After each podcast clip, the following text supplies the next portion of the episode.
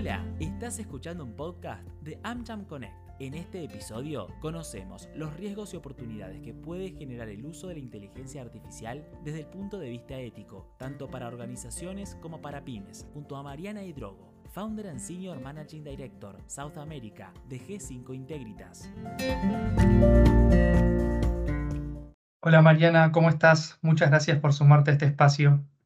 Hola Felipe, encantada, ¿cómo estás? Bien, gracias. Vamos a conversar hoy sobre un tema muy actual en el ámbito de la ética y la transparencia y que tiene que ver con el uso de la inteligencia artificial en el ámbito corporativo. Y como primera pregunta disparadora, quisiera eh, preguntarte cuáles son para vos los riesgos y las consecuencias desde el punto de vista ético que puede generar el uso e implementación de esta tecnología. Es súper interesante la pregunta. Nosotros en compliance o los que trabajamos en compliance eh, es una pregunta que nos venimos haciendo hace tiempo. Yo creo que hay como un consenso general respecto de que la inteligencia artificial puede traer enormes ventajas y está de hecho trayendo muchas contribuciones a nuestra vida cotidiana, al desarrollo nuestro como humanidad, a nuestro desarrollo científico, etcétera, pero también conlleva muchos riesgos y sobre todo riesgos muy grandes. Yo creo que el principal riesgo eh, que vemos es que lo que nos está pasando es que la tecnología está avanzando mucho más rápido que la legislación. Hoy estamos desarrollando tecnología que no sabemos exactamente qué impacto va a tener, no tenemos claramente las herramientas para medir y hemos visto ya algunas de esas consecuencias en algunos aspectos que nos muestran que efectivamente pueden tener eh, o conllevar riesgos indeseados, pero riesgos, entre ellos yo te diría, tenemos por un lado cuestiones vinculadas a la responsabilidad, ¿no? O sea, eh, cuando la inteligencia artificial empieza a pensar y empieza a tomar decisiones por sí mismas, empieza a ejecutar órdenes que se da a sí misma. Y entonces esto genera o trae una serie de consecuencias en el mundo real.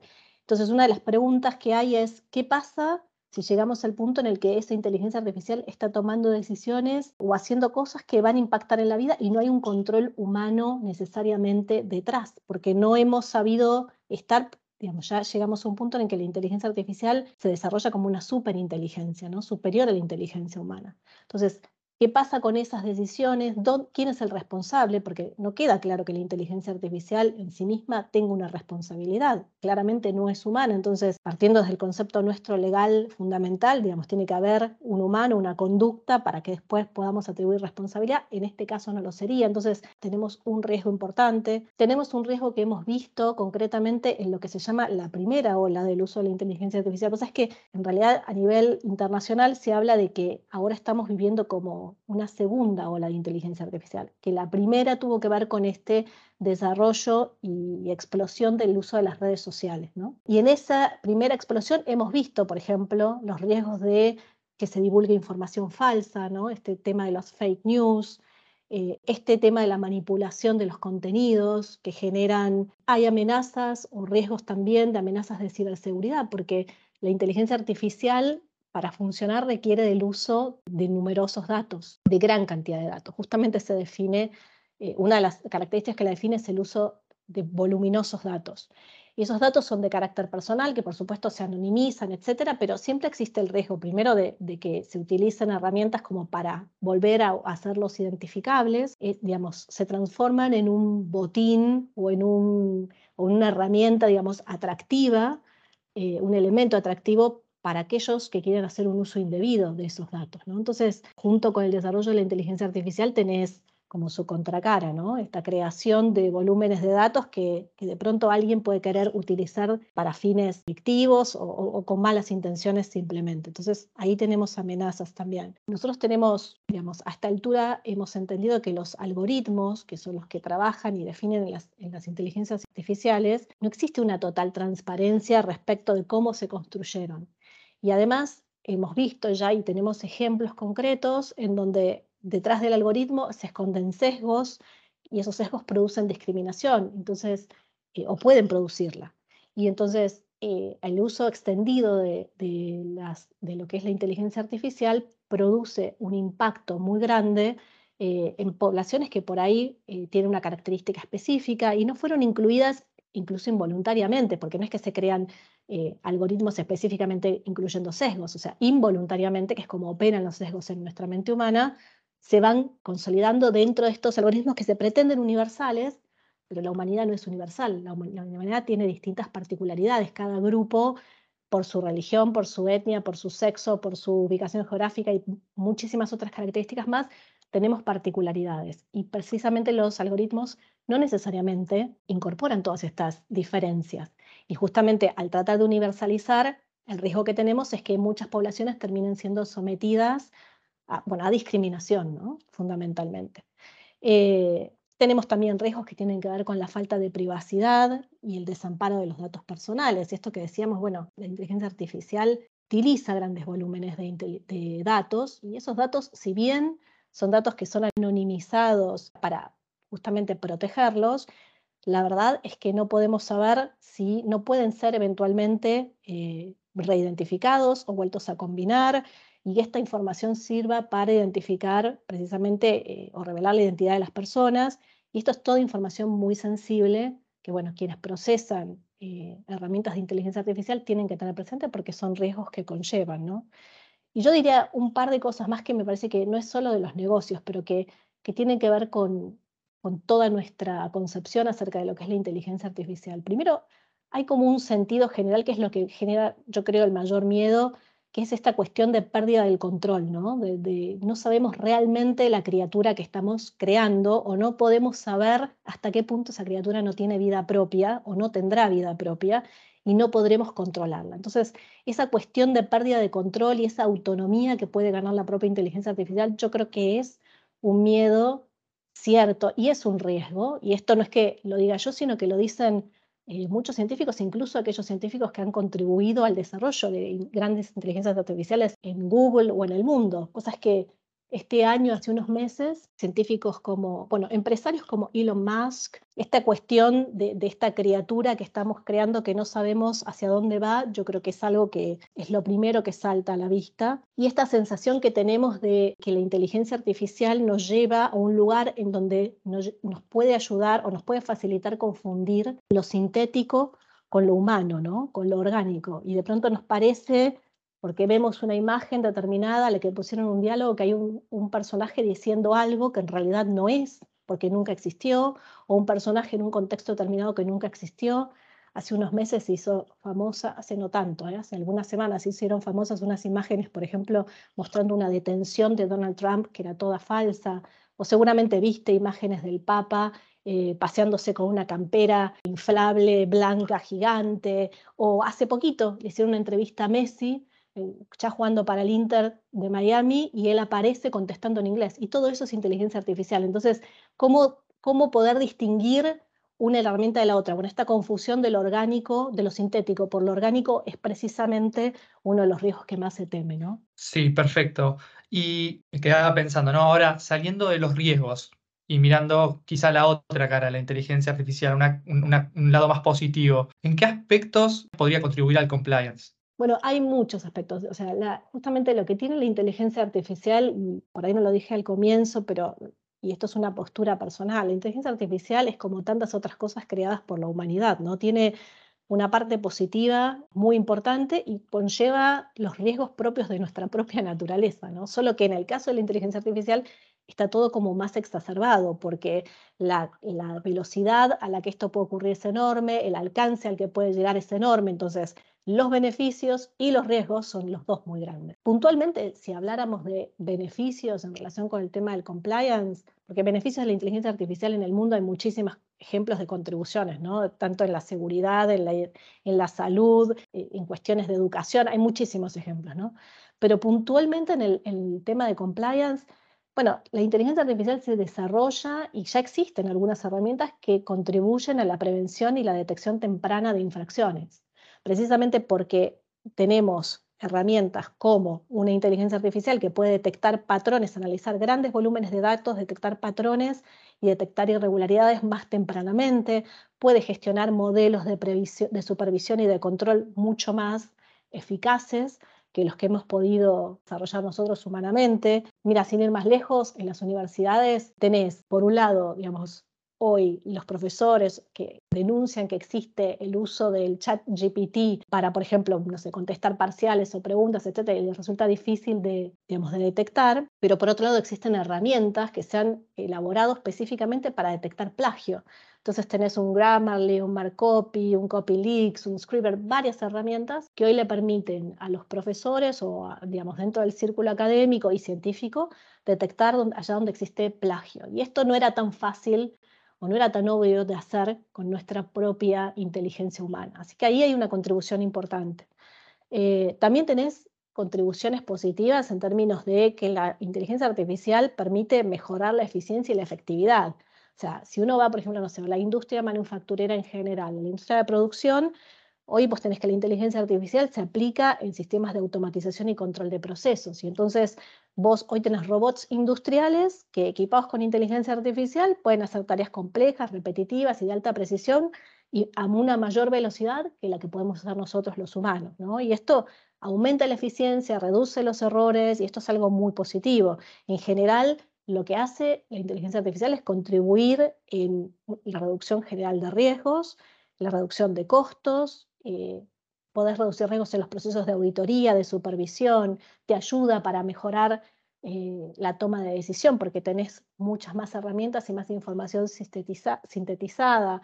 Eh, y esto en realidad, en general, digamos, redunda en un mejoramiento en general, digamos, de la eficiencia en los negocios, ¿no? También puedes utilizar inteligencia artificial y de hecho se está utilizando para reforzar lo que es seguridad, especialmente en todo lo que es ciberseguridad. Existen ya herramientas de inteligencia artificial, sistemas de inteligencia artificial eh, que se emplean para detectar intrusiones en forma temprana, modelos de lenguaje eh, Large Language Models, eh, que es el caso de GPT, de ChatGPT, por ejemplo, y ahí estos lenguajes lo que pueden hacer es analizar textos o pueden analizar textos, detectar patrones de phishing, por ejemplo. Y eso mucho mejor que lo que podríamos hacerlo nosotros. Entonces yo creo que ventajas y cuestiones para que eh, la inteligencia artificial hoy contribuya al compliance y al desarrollo en general de los negocios y la humanidad hay muchísimas. Gracias, Mariana. Em, AmCham Argentina es una comunidad de negocios a la que hoy aproximadamente pertenecen 700 compañías, de las cuales alrededor del 40% son pequeñas y medianas empresas. Tomando este último dato, eh, ¿qué debemos tener en cuenta para mitigar los riesgos relacionados al uso de inteligencia artificial en una organización? Y ahí pedirte especialmente si nos puedes compartir qué es lo que tiene que tener en cuenta una pyme, ¿no? Es buena la pregunta. Mira, en general lo que existe como consenso es que para mitigar los riesgos vinculados al uso de la inteligencia artificial de lo que se requiere es de un marco regulatorio. Y esta es, creo yo, la gran apuesta que tiene el mundo porque no existe mucha normativa en relación con este tema. Si vos miras ejemplos normativos, tenés hace poco el gobierno en China sacó una normativa en relación con el uso de la inteligencia artificial y tenés a la Unión Europea que está tratando en este momento en el Parlamento una ley de inteligencia artificial que viene trabajando desde el 2021 y antes de eso en proyectos, digamos, con recomendaciones desde el 2019, pero en realidad no tenemos marco normativo. En Argentina, por ejemplo, hay unas recomendaciones que hace poco dictó, creo que es la Secretaría de Innovación, Sí, Secretaría de Innovación. Exacto, que justamente lo que retoma también son unos lineamientos y unas recomendaciones que había hecho UNESCO sobre el uso ético de la inteligencia artificial. Todo el mundo lo que coincide es que lo que se requiere es un marco regulatorio y después cumplimiento en relación con ese marco. ¿no? Y yo te diría que desde el punto de vista de las pymes, como nosotros, y acá me pongo, digamos, en el traje de pyme, porque es lo que nosotros somos también, nosotros un poco vamos siempre navegando este mismo mar que van creando por ahí actores más grandes, ¿no? Pero claramente lo que se necesita es un marco regulatorio. En el interín, lo que ha pasado es, por ejemplo, las grandes empresas desarrolladoras de tecnología, y te doy ejemplo de Google o de Microsoft, armaron sus propios eh, marcos éticos o principios éticos, que son marcos autorregulados en realidad, en donde dicen, bueno, estos son los principios a los éticos a los que yo adhiero y todo el desarrollo de la inteligencia artificial que yo haga tiene que ir sí o sí en consonancia con estos principios. Y si no cumple con esto, entonces no la voy a desarrollar. Esta es la postura que tomó Google hace varios años, Microsoft también, con sus principios éticos para el desarrollo de la inteligencia artificial. Y en algún sentido yo te diría que todo lo que es eh, abordaje de riesgos, y en el caso de las pymes es exactamente lo mismo,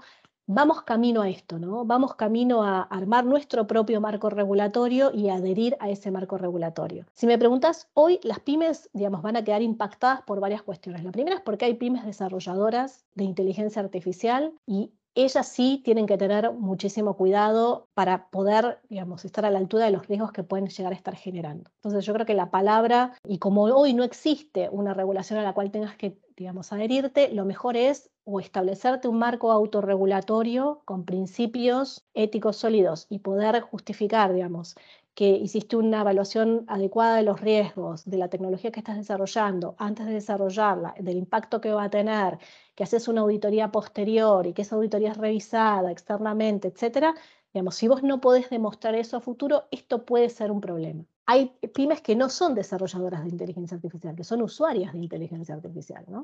Y en ese caso, si bien la posición es distinta, vos fíjate que, por ejemplo, para una normativa como la que está pensando la Unión Europea, eh, la Unión Europea está pensando una ley de inteligencia artificial donde atribuye responsabilidad o, digamos, establece una ley con obligaciones para los desarrolladores, pero también para los usuarios, ¿ok? Para las empresas usuarias. Entonces, me parece que el concepto de usuario, si bien digamos, no tenemos la misma carga de responsabilidad que el que desarrolla, porque obviamente nuestro alcance va a ser distinto, también tenemos que tener una evaluación de los riesgos que esto significa. Hoy por hoy, toda la evaluación, digamos, de lo que es manejo de riesgos va de la mano de un buen enfoque y de un buen análisis basado en riesgos. Entonces, eh, lo que tenés que definir es, bueno, uso inteligencia artificial para tales y cuales procesos. Estos son procesos de riesgo alto, medio o bajo. De hecho, la Unión Europea en su, normativa incluso establece algunos, algunas cuestiones en donde son de riesgo intolerable. Digamos, estas, estas cuestiones donde el riesgo es intolerable, el riesgo que conlleva el uso de la inteligencia artificial o el desarrollo de la inteligencia artificial en determinados campos puede ser intolerable, dice la Unión Europea. Y en esos casos no será permitida la actividad directamente. Pero en los otros casos, vos tenés, si tenés un riesgo alto, tenés que cumplimentar o vas a tener que cumplimentar con una serie de cuestiones. ¿no? Y la Unión Europea está pensando en, desde inscribirte en una autoridad determinada, hacer una, una evaluación de riesgos, digamos que vos antes de poder sacar un producto al mercado, alguien lo evalúe, puede evaluar todos los riesgos que eso significa y pueda estar aprobado antes de salir. Un poco como funcionando como la FDA, digamos, o como el ANMAT, o como un organismo regulador, que antes de sacar un producto al mercado tiene que primero estar aprobado. Bueno, algo así es la visión de lo que es la inteligencia artificial. Yo creo que las pymes vamos a quedar dentro de ese marco, empezando ya las que están desarrollando, desarrollando inteligencia artificial en un marco autorregulatorio autorregulándose. Segundo, vamos a quedar incluidas en la cadena de valor y eventualmente cuando surja una legislación puntual eh, habrá que ver, digamos, cómo nos impacta, ¿no? Para aquellas, por ejemplo, que comercien con, con clientes en la Unión Europea o, pongan sus productos en la Unión Europea, bueno, eh, eh, tienen que estar atentas porque se espera, se espera que para fin de este año la Unión Europea saque su normativa ¿no? y va a aplicar a los que, no solo las empresas europeas, sino también a todas aquellas que aún estando en otros países ponen su producto en el mercado europeo. Yo creo que un buen ejercicio para las pymes es empezar a incluir dentro de los programas de compliance toda esta evaluación de riesgos del marco del uso de la inteligencia artificial en aquellos procesos en donde se esté utilizando o ni hablar en aquellos lugares en donde se esté desarrollando. Bueno, muy interesante toda la cuestión de riesgos, contribuciones, cómo las empresas, bien contaste, incluyendo sus respectivas cadenas de valor, tienen que enfrentar los desafíos, estos desafíos a la hora de, decidir y utilizar la inteligencia artificial en su diaria. Así que, Mariana, un placer haberte escuchado, haber podido conversar hoy con vos y nuevamente gracias por habernos acompañado en este espacio de podcast. Por favor, un gusto, muchísimas gracias por la invitación, Felipe, y lo que necesiten. Que tengan buen día. Gracias por acompañarnos. Conectate con lo que te gusta. Conectate en AmCham Connect.